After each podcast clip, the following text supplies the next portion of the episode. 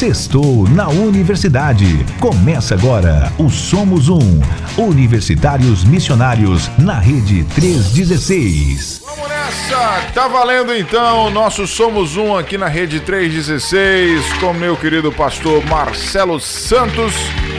É, é, o seguinte, agora 3 horas e 9 minutos no horário de Brasília, 31 de março de 2023. A gente vai continuar, na verdade, nós vamos finalizar, como o pastor já adiantou, é, essa série sobre política, fazendo essa pergunta: existe política cristã? E aí, pastor, por que, que a gente falou tanto de política, tanto sobre política nesse, nessas últimas semanas, hein? Já, já começo te perguntando dessa forma aí. Isso, né? Eu imagino que alguns dos nossos ouvintes tenham ficado até um pouco cansados, porque nesse mês todo de março nós só falamos sobre política. Uhum. Né? Um mês inteiro falando sobre isso, e um mês com cinco sextas-feiras, então cinco programas, né? Começamos Exato. falando sobre o cristão e a democracia, em que a gente começa a entender um pouco o que é esse governo democrático, o que é esse governo do povo, que ele, é, é, em termos práticos, é uma coisa a ser valorizada, mas a gente não pode cair naquela cilada de que a voz do povo é a voz de Deus e que sempre a maioria está certa. Vimos depois o, o, o cristão e o socialismo, em que a gente se lembrou, a gente é, entendeu por que, que alguns cristãos defendem o socialismo, né, por causa da preocupação com a igualdade, a preocupação com a, a distribuição dos bens, porém o socialismo ele tem um aspecto ideológico muito forte, né? A ideologia de Marx, que era uma ideologia ateísta, uma ideologia que procura construir um paraíso na Terra sem a intervenção de Deus e que acaba gerando, nas vezes em que foi levado a cabo, acabou gerando mais injustiça do que do que coisas boas, né? Vimos também o cristão e o liberalismo, essa doutrina que coloca a liberdade como o fator essencial, a liberdade do indivíduo, e a gente concordou que é, a liberdade individual é uma coisa boa, o governo tem que garantir essa liberdade para a pessoa, mas a gente também não pode cair nesse, nesse conto do vigário que a liberdade é tudo que existe, senão a gente vai é, cair nessa ideologia que a gente vive hoje. Eu sou livre para fazer o que quiser, eu sou livre para me matar, eu sou livre para me drogar, eu sou livre para me divorciar quantas vezes eu quiser, eu sou livre para abandonar meus filhos, sou livre para mudar de sexo, enfim. É, é esse liberalismo, quando às últimas consequências, também não deve fazer parte da vida do cristão. Vimos o cristão e o conservadorismo que é a postura de ter cautela, a postura de não querer fazer uma revolução, mas querer melhorar aos poucos a sociedade. Vimos que essa é uma postura também muito interessante, desde que a gente entenda que Deus também realiza coisas novas, né? e que a ação de Deus não está só na tradição, mas que de vez em quando Deus também cria coisas novas. Então, tudo isso a gente fez esse, esse panorama e hoje nós vamos estar é, é vendo, uh, pesando tudo isso, né? colocando tudo isso na balança. E por que, então, tantos, tantas semanas, um mês inteiro falando sobre política? Em primeiro lugar, porque política é um assunto importante na vida em geral. A gente não consegue é, se desligar da política. A política faz parte da nossa vida. É, quando a gente sai de casa para comprar um pãozinho na padaria, tem política envolvida. Quando a gente vai matricular o nosso filho na escola, tem política ali. Quando a gente vai pegar o nosso ônibus para ir para a igreja, decisões políticas é, é, é, permeiam todas essas atividades. Com a cosmovisão cristã, a gente entende que a política é, faz parte do mundo que Deus criou. Nós fomos colocados neste mundo para ser agentes de transformação de Deus neste mundo. A gente não pode fechar os olhos para uma grande parcela da realidade de Deus, que é a política. Além disso, é, o debate político nos últimos anos se intensificou muito. Nós falamos isso no nosso primeiro programa, né? É, todo mundo tem uma posição muito forte sobre política, tanto na igreja quanto na universidade. E o Somos Um é esse projeto que leva os universitários cristãos a entenderem melhor a sua, sua missão e a se prepararem para ser cristãos na universidade. Então, o universitário missionário está no meio dessa, dessa interface entre a universidade e a igreja. E nesses dois lugares a, a, o debate político está muito forte. E nesse debate tem muita desinformação, muita mistificação e manipulação. Meias verdades sendo levadas para as pessoas e fazem as pessoas tomarem posições muito fortes é, de um lado ou de outro. E a gente precisa, às vezes, dar uma paradinha e pensar: opa, peraí, vamos respirar, né? vamos tomar um chazinho juntos e vamos conversar, porque não é tanto assim esse outro lado também. Baseamos a nossa série de programas no livro de David Coises, né, Visões e Ilusões Políticas.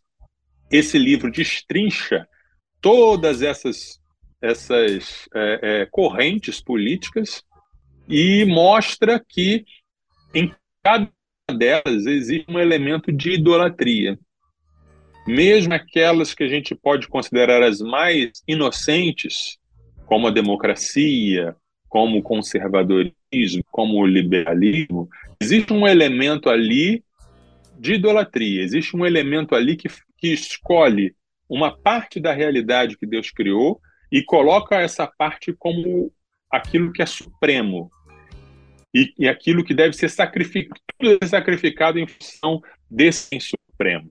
Então, quando a gente entende isso, a gente aprende a cair nas armadilhas das ideologias políticas, tá? Essa idolatria ajuda a gente a explicar alguns comportamentos extremados, alguns comportamentos raivosos, alguns comportamentos que assustam.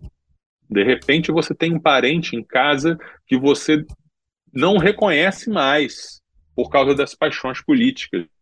De repente você tem um jovem que entrou na universidade e você não o reconhece mais por causa das posturas políticas, porque o elemento da ideologia tem um elemento de idolatria, tem um elemento de paixão, tem um elemento que a pessoa acha que aquilo ali é o que dá sentido à vida dela.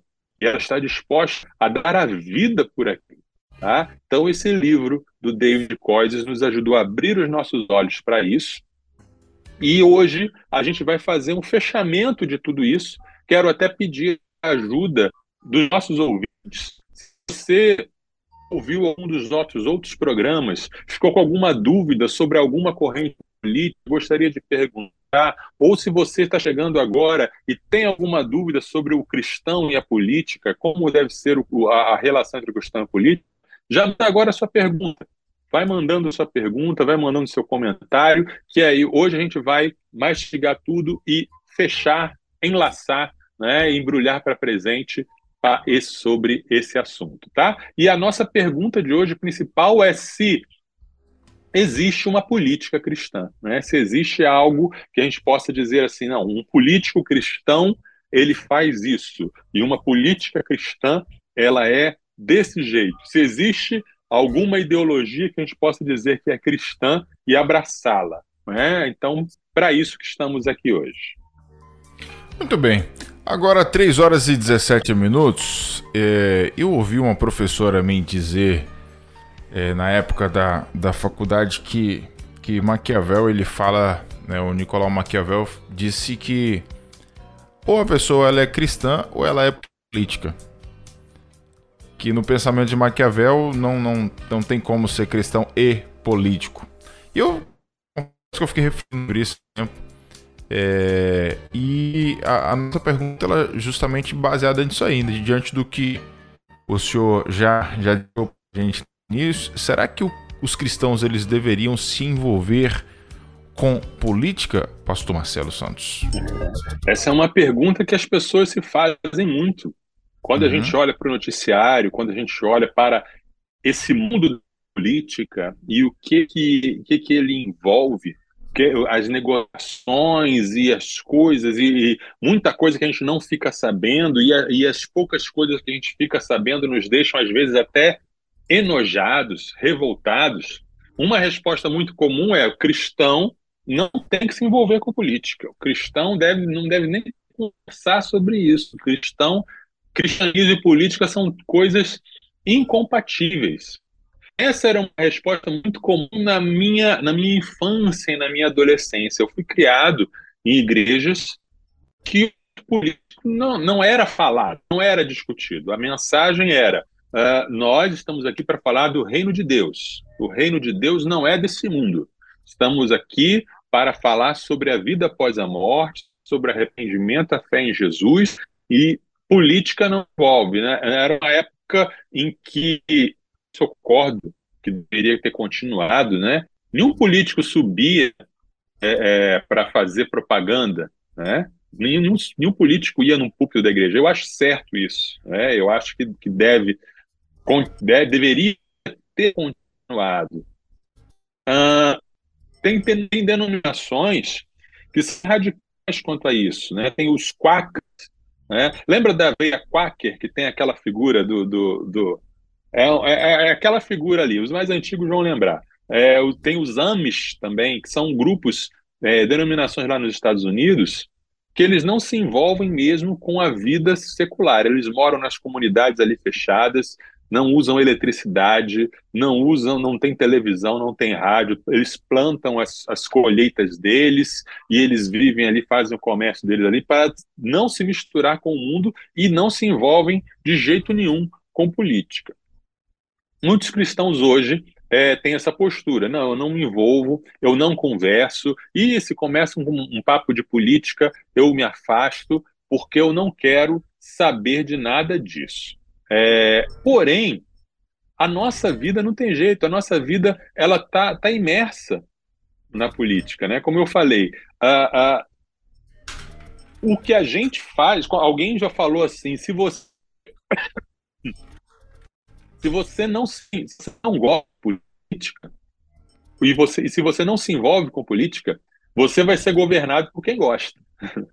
Você vai ser dirigido, a sua vida vai ser governada por quem gosta de política. Então você não precisa gostar, mas é importante pelo menos você estar inteirado. É importante pelo menos você estar ciente do que está acontecendo e do que você, como cidadão, pode fazer é uma questão de responsabilidade, é uma questão de mordomia. Quando a gente vê, por exemplo, a parábola dos talentos, em que o Senhor é, colocou cinco talentos para um, dois talentos para um e um talento para o outro, e ele cobrou depois. Né? O que, que você fez com o que eu te dei? Né? Essa questão de mordomia ela é aplicada para tudo. Ela é aplicada para o meio ambiente, ela é aplicada para a nossa saúde, ela é aplicada para o nosso tempo, para os nossos relacionamentos, para as oportunidades de evangelizar e também para nosso, o nosso poder político, porque todos nós temos algum grau de poder político. Todos nós temos algum grau pequeno, mas somado com outros que pode se tornar grande, de coisas que a gente pode fazer ou impedir que sejam feitas. Nós temos o poder de fazer diferença. Então, a nossa ação ou a nossa omissão, ela faz diferença. Como está escrito lá em, em Tiago, capítulo 4, versículo 17. Portanto, aquele que sabe que deve fazer o bem e não faz, nisso está pecando. Tá? Então, por isso, essa, essa reação compreensível já ah, não vou me envolver porque isso é muito sujo, ok, mas às vezes, é, é, às vezes a gente tem que colocar uma luva, né, quando a nossa caixa de gordura de casa estoura, né, a gente ou alguém tem que botar uma luva e enfiar a mão na sujeira para limpar, né? É como alguém disse, não é, é, é um trabalho sujo, mas alguém tem que fazer. Tá? A outra reação tem uma reação contrária a essa é a reação do cristão que diz: precisamos tomar o poder político. Precisamos colocar políticos. Essa é uma reação que se tornou muito comum da minha juventude para cá. Né? Então, eu tenho, eu tenho 50 anos, uh, de 30 anos para cá, 40 anos para cá, eu vi muito esse crescimento desse movimento. É o movimento do é, irmão vota em irmão. É um movimento de, se tivermos governantes e representantes cristãos, o Brasil vai ser abençoado. Você já ouviu isso, né?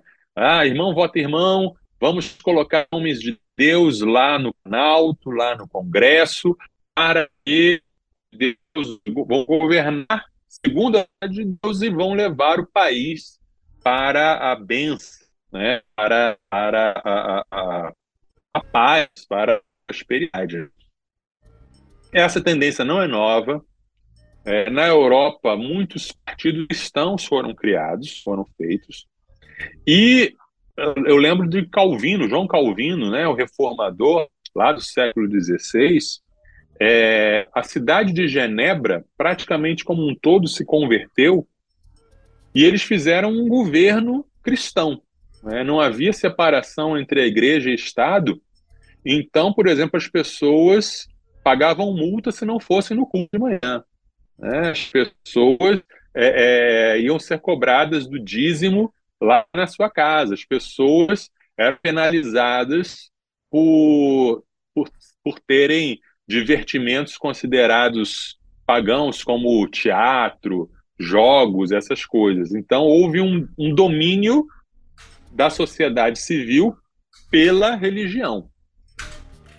Uh, essa, é isso acontece, né? Só que no caso do Brasil, por exemplo, a gente se decepcionou muito, né?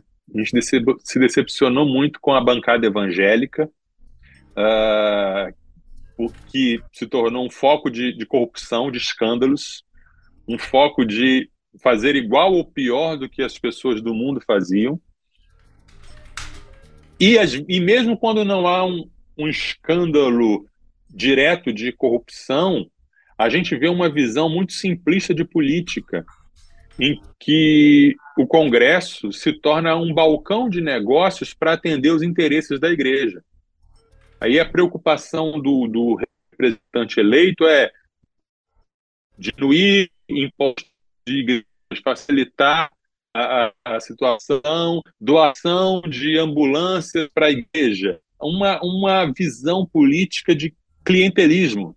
Ah, as igrejas me elegeram, então vou fazer favores especiais para a igreja. Isso, isso não é boa política. É o político que é eleito, ele é eleito para atender a nação toda, o estado todo, o município todo, e não um grupo, o grupo que o elegeu.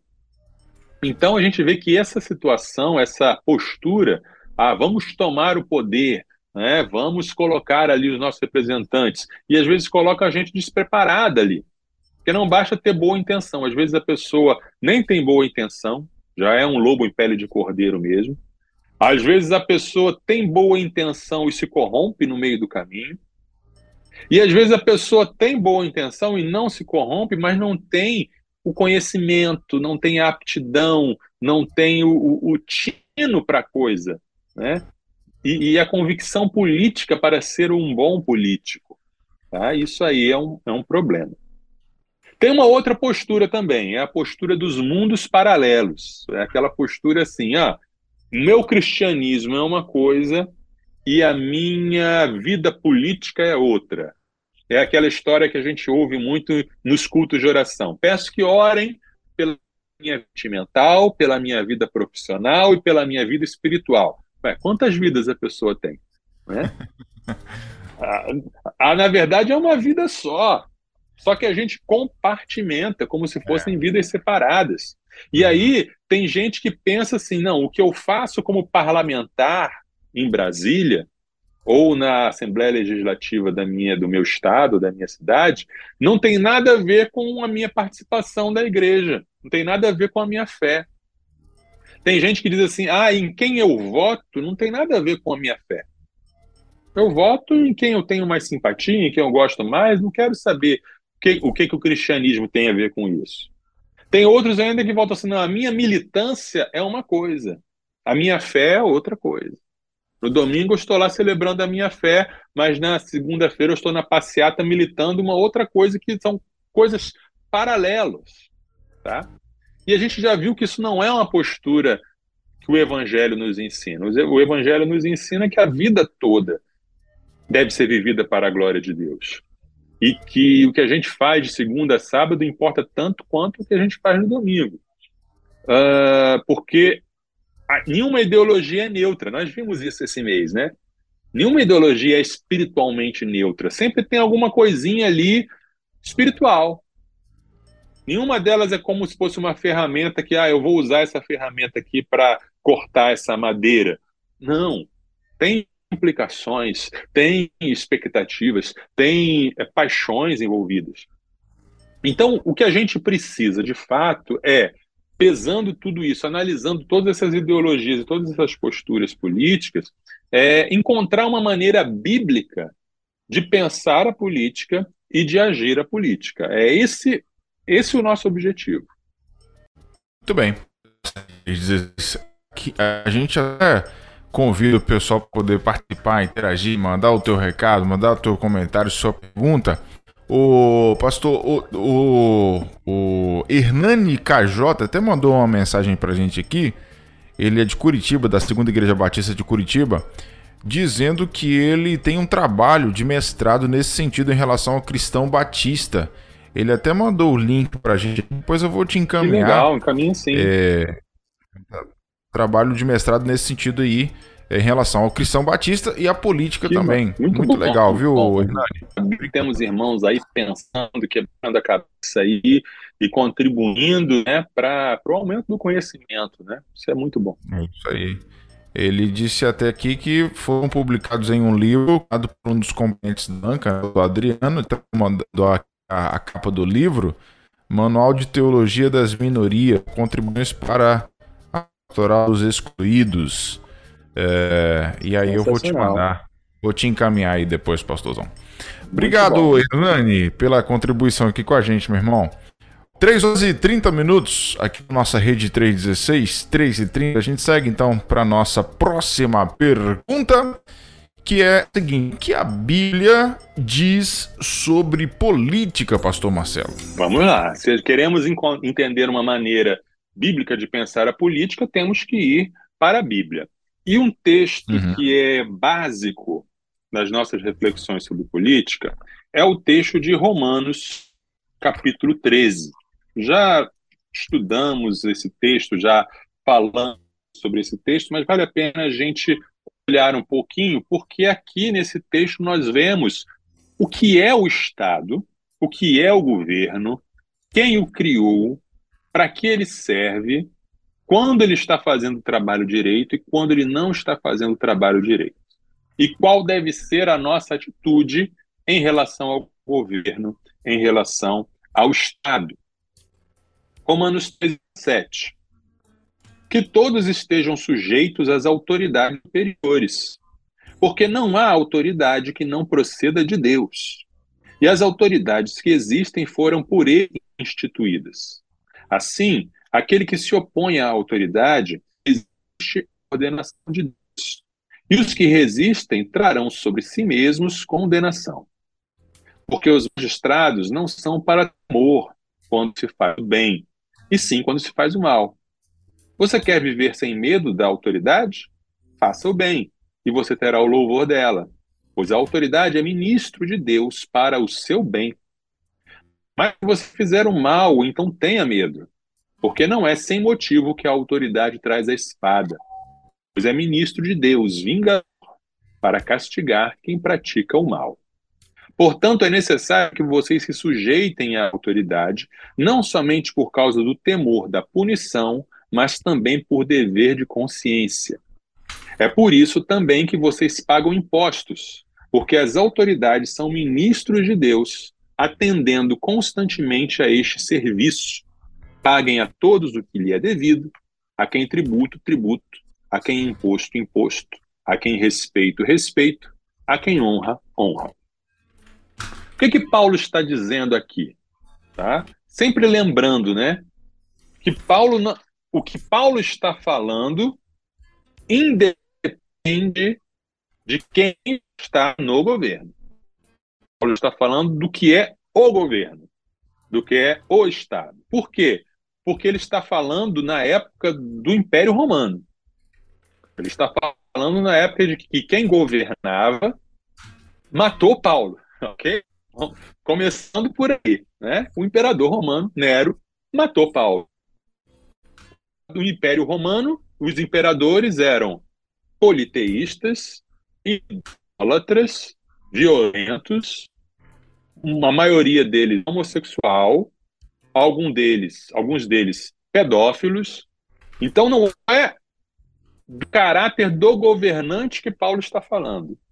Paulo está falando da natureza do governo. O que é o governo? O que é a autoridade constituída? É algo criado por Deus.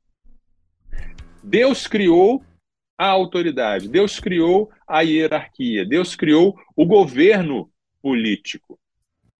É, não é algo sujo em si, não é algo mal em si. As pessoas falam, ah, a política é suja. Não, a política em si não é suja. O governo, a autoridade, a organização social, como na organização social e política brasileira que a gente estudava, é, não é mal, não é, é, isso não é mal, isso não é perverso em si. Né? Pode fazer muita perversidade nela, mas a política em si não é má, o governo em si não é mal, tá? Mesmo no céu existe o governo, existe hierarquia, existe autoridade. O céu não é uma anarquia, né? Em Colossenses capítulo 1, versículo 16, nós lemos o seguinte: Pois nele foram criadas todas as coisas, nos céus e sobre a terra, as visíveis e as invisíveis, sejam tronos, sejam soberanias, quer principados, potestades, tudo foi criado por meio dele e para ele. Todas essas palavras aqui, tronos, soberanias, principados, potestades, têm a ver com autoridade, tem a ver com hierarquia, tem a ver com governo. No céu existe uma hierarquia de anjos. Né? Os demônios que caíram preservaram essa hierarquia. Tem uma hierarquia, tem um governo. Até mesmo dentro da trindade existe governo. Dentro da trindade, da pessoa de Deus, existe uma hierarquia. 1 Coríntios capítulo 15, de 24 a 28, nos diz o seguinte, ó. Porque é necessário que ele reine, está falando de Jesus, até que tenha posto todos os inimigos debaixo dos seus pés. O último inimigo a ser destruído é a morte, porque ele sujeitou todas as coisas debaixo dos seus pés. E quando diz que todas as coisas lhe estão sujeitas, certamente exclui aquele que tudo lhe sujeitou, ou seja, Jesus governa sobre tudo, menos sobre o Pai, que foi quem lhe deu a autoridade. Quando, porém, todas as coisas lhe estiverem sujeitas, então o próprio filho também se sujeitará àquele que todas as coisas lhe sujeitou, para que Deus seja tudo em todos. Então, o reino de Deus, a história da humanidade, é a história de como Jesus conquista o poder, reina, vem em glória derrota o último inimigo, que é a morte, e ali Jesus reina sobre tudo. E então Jesus entrega o governo de tudo para o Pai, para que o Pai seja supremo. Então existe uma hierarquia. O filho se sujeita. Isso não diminui o valor do filho, não diminui a honra do filho como Deus, não diminui a essência do filho, ele deve ser adorado como Deus, mas existe uma dinâmica de papéis em que um exerce a liderança e outro se submete. Então, organização, governo, é, é, hierarquia, autoridade não é mal em si. Mesmo que não houvesse pecado, mesmo que Adão e Eva não tivessem pecado lá no jardim, e a humanidade crescesse, se multiplicasse sem pecado, ainda assim precisaria haver governo. Precisaria haver alguém para definir a lei. Olha, sinal verde é para passar, sinal vermelho é para parar, porque se não tiver uma organização, as pessoas, mesmo sem pecado, iam bater com os carros. Né? Olha, tem essa regra aqui.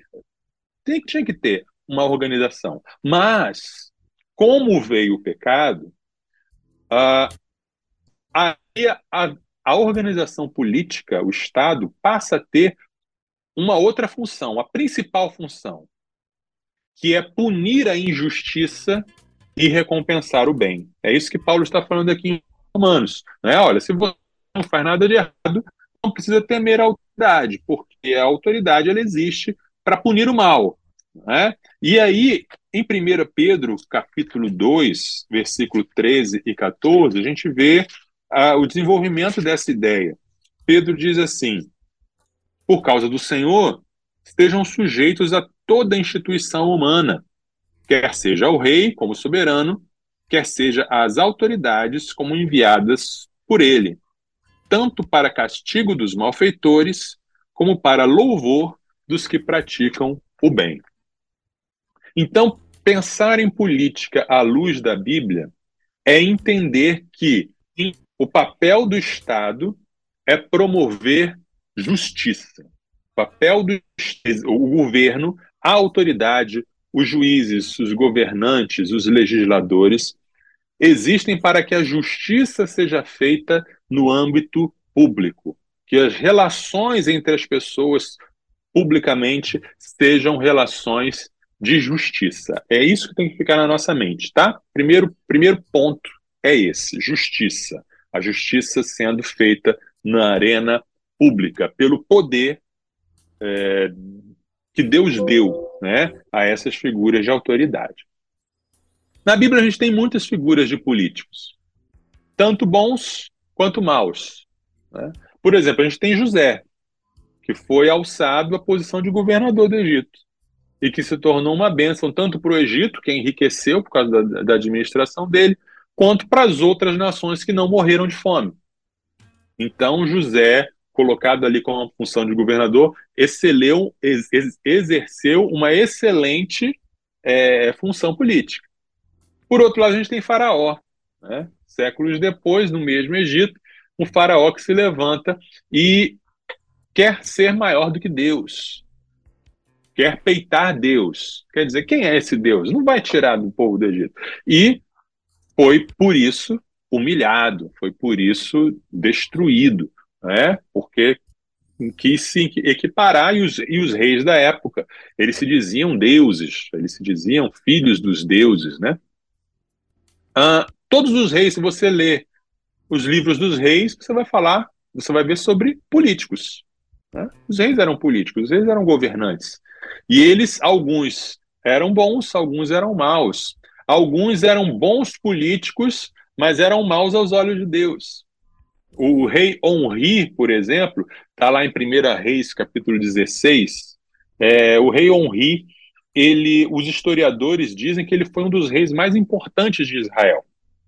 Era na época do reino dividido, né? Tinha o reino de Israel no norte e o reino de Judá no sul.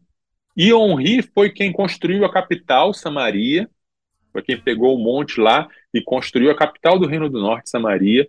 Foi um rei que teve grandes vitórias militares, um rei que levou o reino de Israel a prosperar, tanto que na época de Honri, os outros povos, é, os outros povos falavam assim, os homens da terra de Honri, nem falava terra de Israel, terra de Honri. E apesar de todo esse sucesso que ele teve no campo da política, Deus é, olha para ele e faz um, um, julgamento negativo. Né? O julgamento que a gente tem em Primeiro Reis é negativo e curto. Uh, Primeiro Reis 16, de 23 a 28. No 31 ano do reinado de Asa, rei de Judá, Onri começou a reinar sobre Israel e reinou 12 anos. Em Tirza reinou seis anos. De Semer, ele comprou o monte de Samaria por 68 quilos de prata e o fortificou e a cidade que edificou sobre o monte chamou de Samaria, nome oriundo de Semer, dono do monte. Honri fez o que era mal aos olhos do Senhor, fez pior que todos os reis que vieram antes dele. Andou em todos os caminhos de Jeroboão, filho de Nebate, bem como nos pecados que este levou Israel a cometer, irritando o Senhor, Deus de Israel, com os seus ídolos. Quanto aos demais atos de Honri, ao que fez e ao poder que manifestou, não está tudo escrito no livro da história dos reis de Israel? Onri morreu e foi sepultado em Samaria, e Acabe, seu filho, reinou em seu lugar. Então, note aí, né? Onri, politicamente, ele foi um sucesso. Mas espiritualmente, aos olhos de Deus, ó, nota zero para ele, né?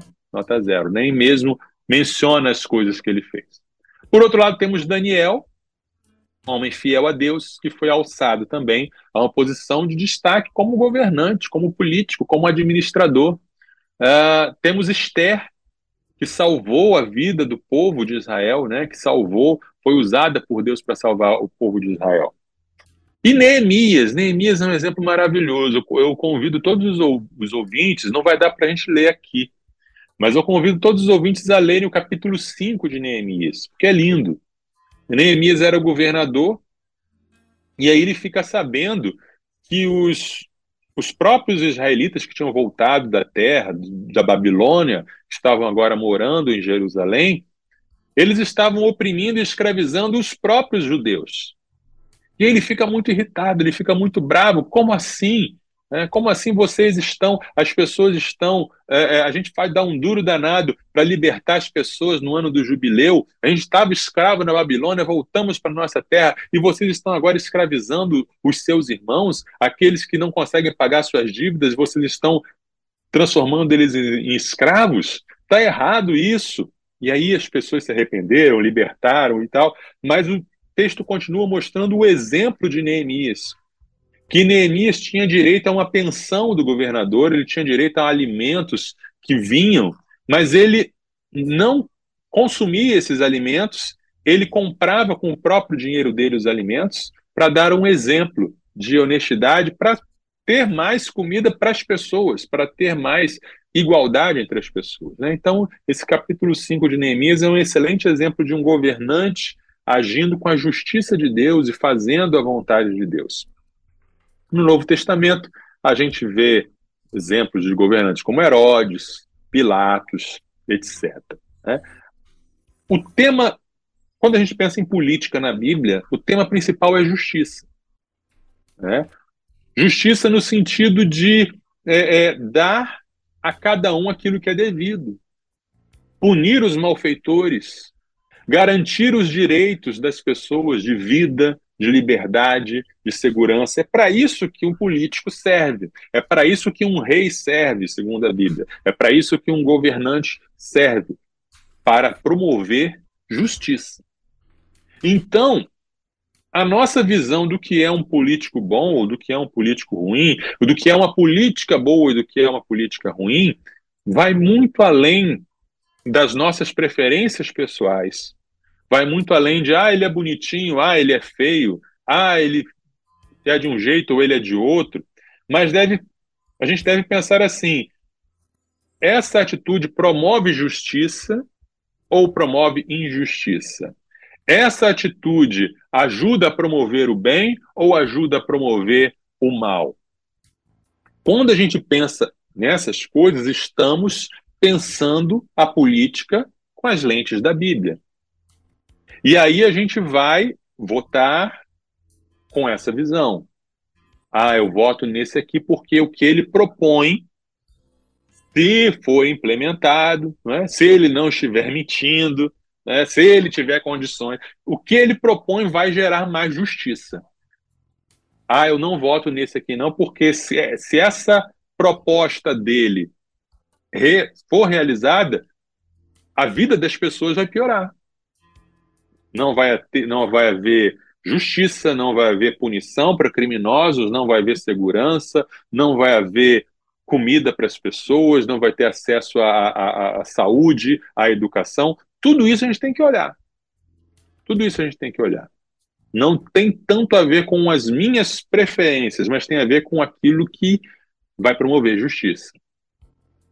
E aquilo que a gente faz quem a gente vota, em quem a gente não vota, quem a gente apoia, quem a gente não apoia, porque a gente tem muito poder. Nós, o povo, nós temos o poder de cobrar, nós temos o poder de nos, man nos manifestar. Hoje em dia, com a internet, a gente sacode as coisas, a gente pode protestar, a gente pode ir para a rua. Então, o que a gente escolhe apoiar ou não tem impacto nas nossas comunidades. Tá? Então, ao invés de nos preocuparmos em como melhorar a vida das igrejas, ou mesmo como facilitar a expansão do evangelho, que é uma causa justa, a nossa preocupação principal com a, com, com a política deve ser: essa política favorece a justiça, a justiça pública, né?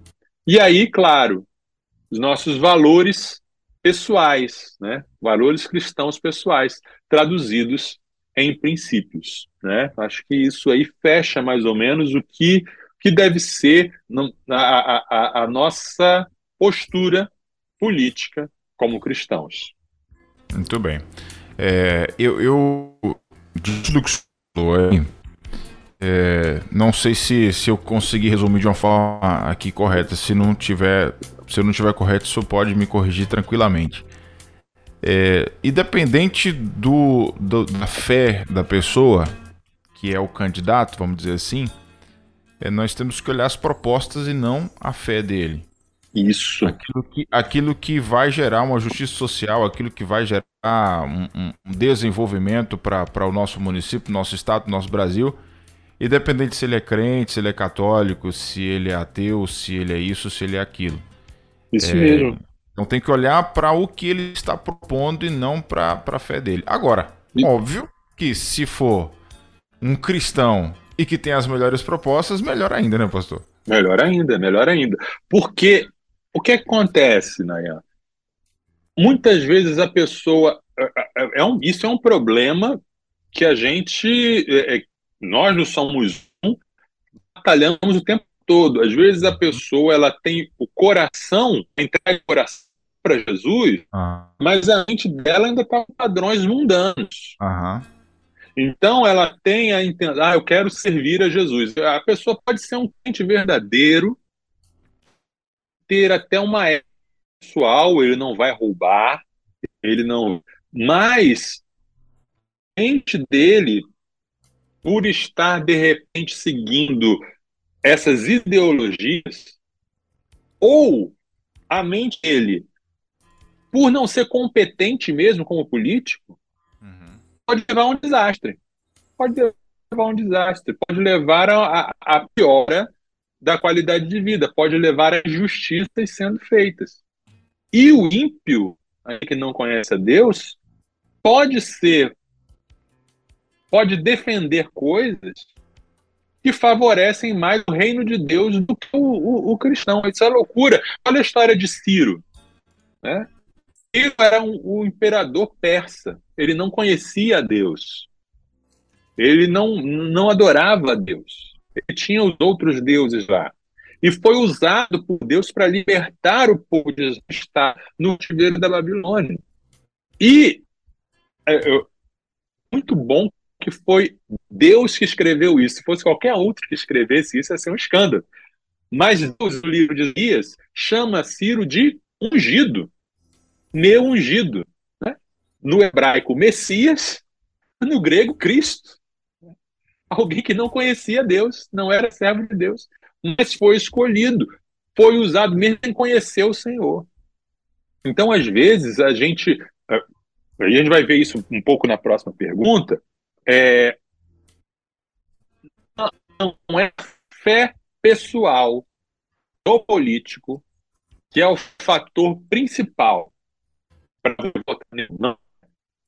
É, é proposta, né? É claro que se você tem a proposta, mas se você desconfia que a pessoa vai cumprir a proposta, isso é só propaganda, tudo bem. Mas se você se ele tem a proposta e você acha que ele vai cumprir essa proposta, é a, você vota com liberdade de consciência naquela que você acha que é a melhor proposta, que vai gerar mais justiça. Beleza, show de bola. É, a nossa querida irmã Marta está lá Gandu, na Bahia, e está aqui comentando o seguinte: boa tarde, uh, Pastor Marcelo, os ouvintes da 316. Uh, sem contar a grande maioria de se dizem cristãos, mas são nem evangélicos nominais são usam o nome de evangélico para ganhar os votos dos crentes, não leia a Bíblia, portanto não procura saber os frutos que esses pseudos cristãos dão em suas comunidades ou sua vida pregressa. É um... E essa tem.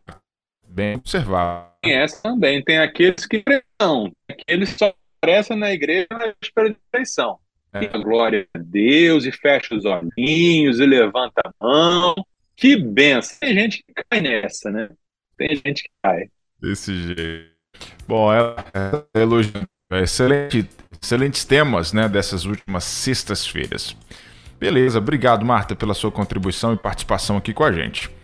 Bom, 3 horas e 53 minutos. Pastorzão, diante do que foi falado, então, é, é que a gente consegue aplicar esses princípios na prática, Pastor Marcelo?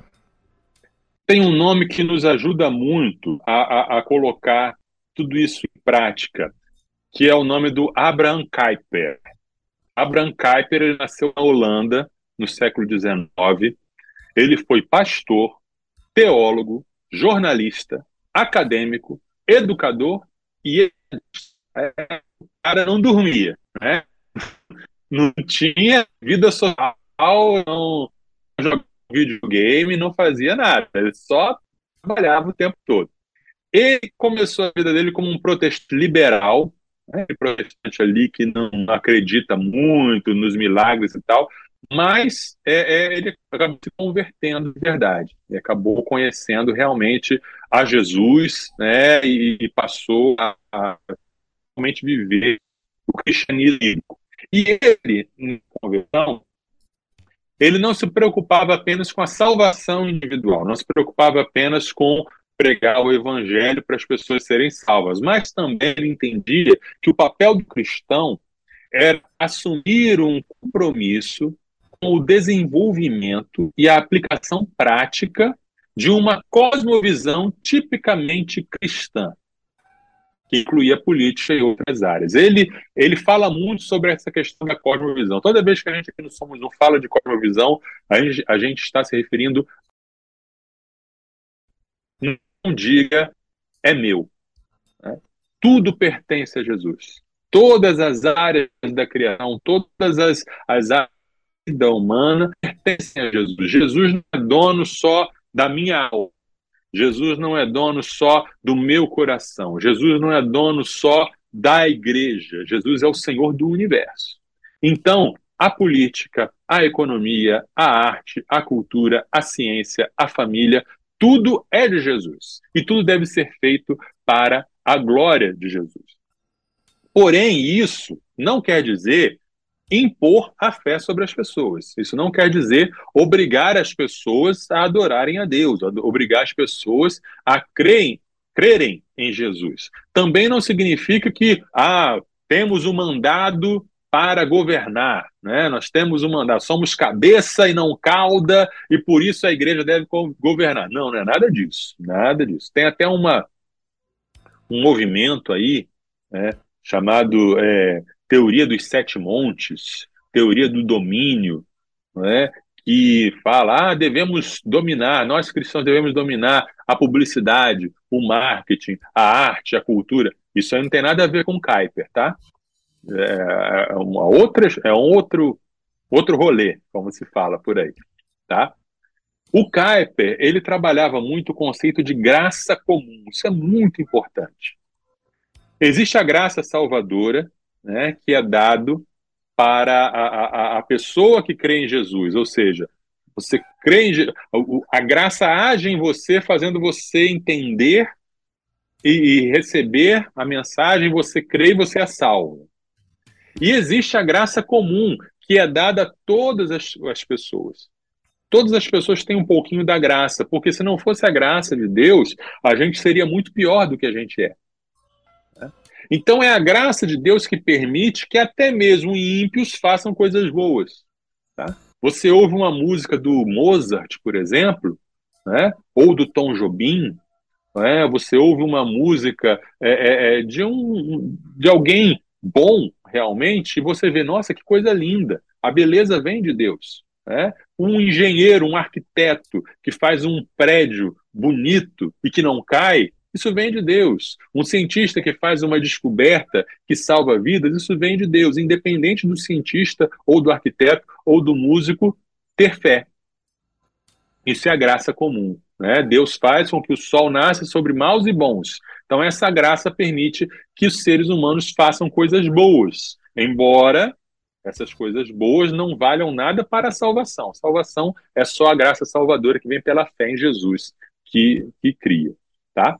E aí, com esse conceito de graça comum, ele estabeleceu essa, essa visão é, é, da soberania das esferas. O que é a soberania das esferas? Lembrando, o Kuyper chegou a ser, ele se tornou presidente do Partido Antirrevolucionário, que por que antirrevolucionário? Porque ele era contrário à Revolução Francesa. A Revolução Francesa, lembra? O liberalismo. Importante é a liberdade do indivíduo. Nada pode dominar o indivíduo. O eu, o homem, está no centro.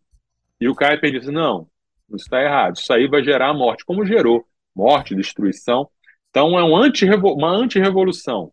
Deus no centro, Deus no comando.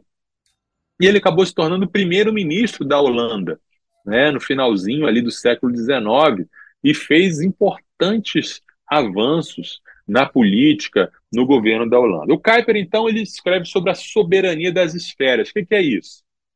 Imagine a vida humana como se fossem várias esferas diferentes. Tem a esfera da família, tem a esfera da política, tem a esfera da ciência, tem a esfera da arte, da religião, da economia, da educação.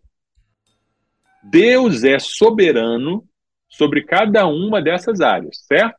Deus é soberano. Mas Deus exerce a sua soberania em cada área de maneira diferente. Deus é soberano sobre a política, mas o jeito que Deus age na política é diferente do que Deus age na igreja. Deus é soberano sobre é, é, a família, mas Deus, a diferença, Deus agindo na família é diferente de Deus agindo na ciência. Muitos dos nossos problemas em política acontecem quando a gente mistura as coisas, tá? A igreja não deve mandar no Estado, na política. Nem o Estado deve mandar na família, por exemplo. O Estado não pode dizer para a família o que é a família. Aí vem uma lei dizendo assim: não, agora, de agora em diante, família é pode ser homem com homem, um casal. Não é o Estado que determina isso, porque o Estado não tem autoridade sobre isso. A família é uma esfera própria, em que Deus governa de maneira própria. Tá? É, a economia também não deve governar a religião. As leis da economia são uma coisa. A lei da religião é outra. Quando a religião começa a se pautar pelas leis da economia e as igrejas passam a ser empresas que disputam mercados e que investem em marketing, né? Está errado. As regras são diferentes, a soberania é diferente. Tá?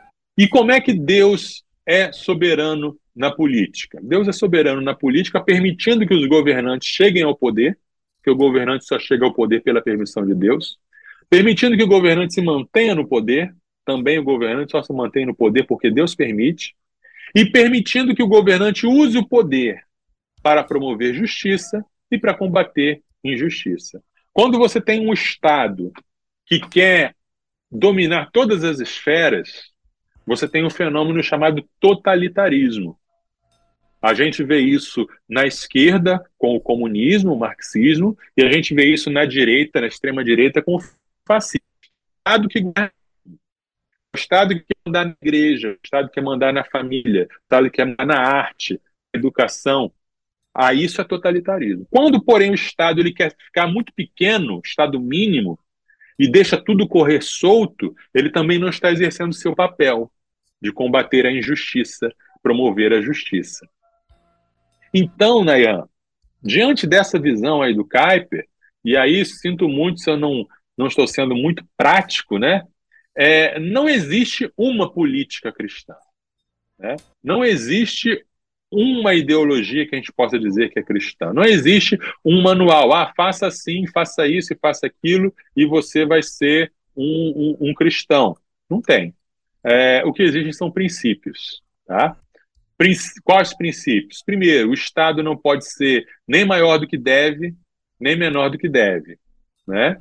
E nem deixar de existir. Então, por exemplo, uma, uma ideologia política que a gente nem discutiu aqui nos, nosso, nos nossos programas foi o anarquismo.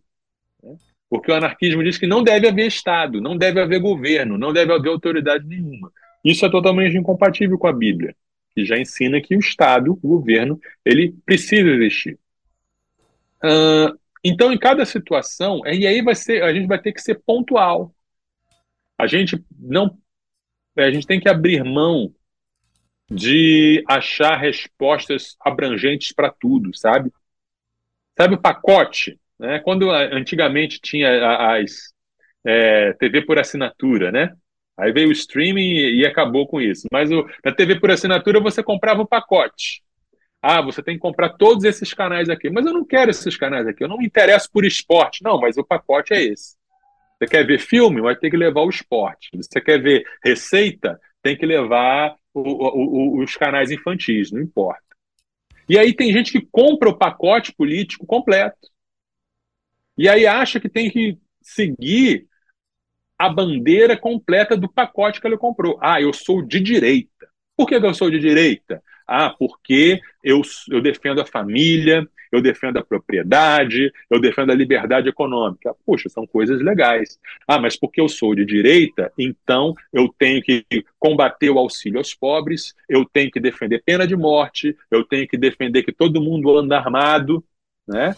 Aí, do mesmo modo, ah, eu sou de esquerda. Mas por que, que você é de esquerda? Não, eu sou de esquerda porque eu, eu defendo a, a, a justiça social, eu defendo o cuidado com os pobres, eu defendo a, que todo mundo tenha um prato de comida em casa. Poxa, que legal. Mas também porque eu sou de esquerda, então eu defendo aborto, eu defendo a, é, a, a liberdade sexual total.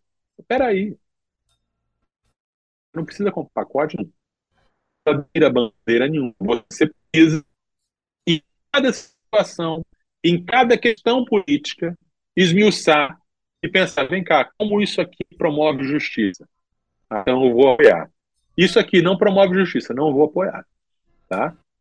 E aí, em tudo, em cada situação dessas, não, não esquecer as virtudes que Cristo exige para todas as áreas da vida. Né? Honestidade, verdade, nesses tempos de fake news, nesses tempos em que a gente, as pessoas mentem em nome de uma causa, verdade, caridade, amor em todas as coisas, humildade, espírito de serviço, espírito de mansidão. Tudo isso são maneiras práticas, eminentemente práticas, de vivermos a política, de elegermos, de escolhermos em quem vamos votar, de apoiarmos e militarmos e protestarmos, seja nas ruas, seja na internet, tudo isso, se a gente fizer tudo isso, vamos ser bons cristãos e vamos estar exercendo uma boa política cristã.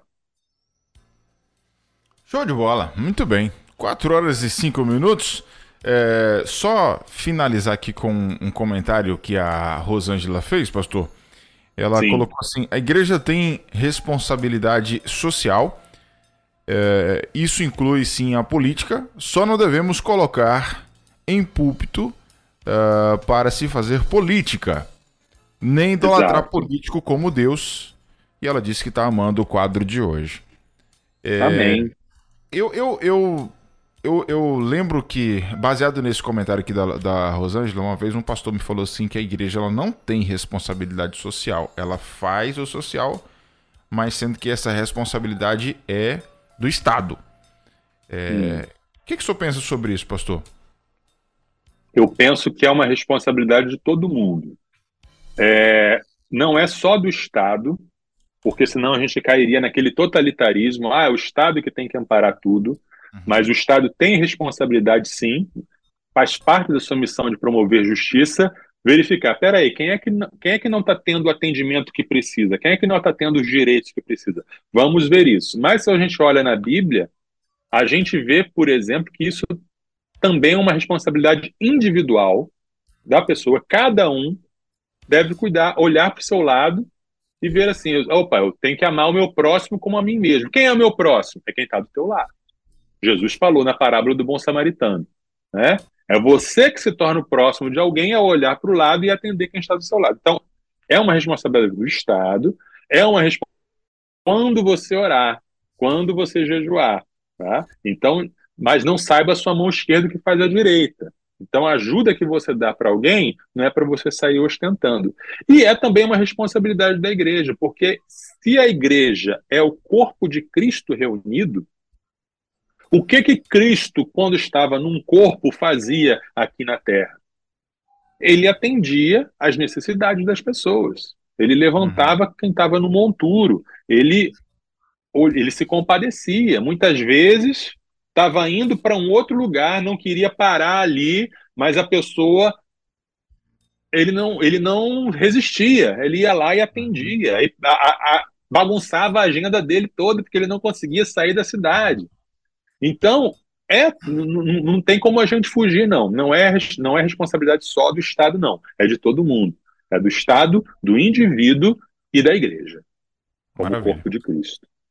Show de bola. 4 horas e 8 minutos aqui na nossa rede 316. Então a gente fecha o pacote aí sobre desse assunto, né? Desses temas é, sobre política, pastor. Hoje? Sim, Poxa, fechamos. Podia falar mais, né? Podia falar mais, né? Ah, é, só, só ano que vem, quem sabe. ou, ou quando surgir alguma necessidade, tomara que não surja. Tomara que, tomara não. que não tenha nenhuma emergência que nos faça falar de política nem tão cedo. Em nome Muito de Jesus. Bem. Mas é isso aí. Tu quer concluir ainda ou já fechou? Não, só isso mesmo. Só se não tiver mais, se tiver mais algum comentário de ouvinte, se não, acho que tá encerramos tá por aqui. E, e semana que vem vamos entrar para que parte agora? Vamos para que lado agora? Semana que vem, na próxima sexta-feira, já é sexta-feira da paixão, né? Sexta-feira é que lembramos aí né, da, da semana chamada Santa. E uhum. por isso o tema do nosso programa vai ser quem matou e quem mandou matar Jesus? Olha aí. Vamos refletir aí sobre as causas, os agentes que levaram Jesus até a cruz. Muito bom. Show de bola.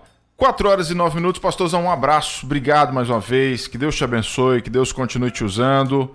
E a gente sempre fica feliz em ter você todas as sextas-feiras aqui, ensinando de forma é, muito inspiradora é, através do Espírito Santo para as nossas vidas e convido Amém. o pessoal aí para conhecer o Somos Um.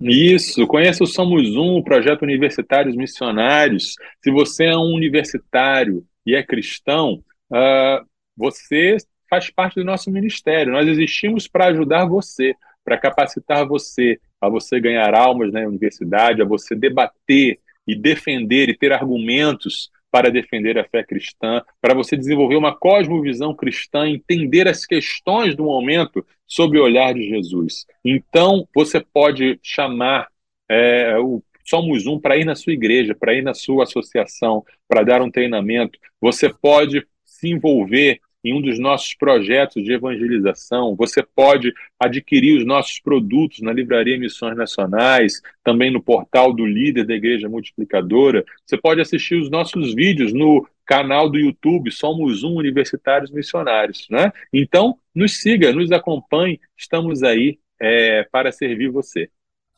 Show de bola. É isso, galera. Tchau, pastor. Um abraço, bom final de semana. Deus abençoe. Deus abençoe, bom fim de semana a todos. Valeu, tchau, tchau. Sextou na Universidade. Universitários Missionários na Rede 316.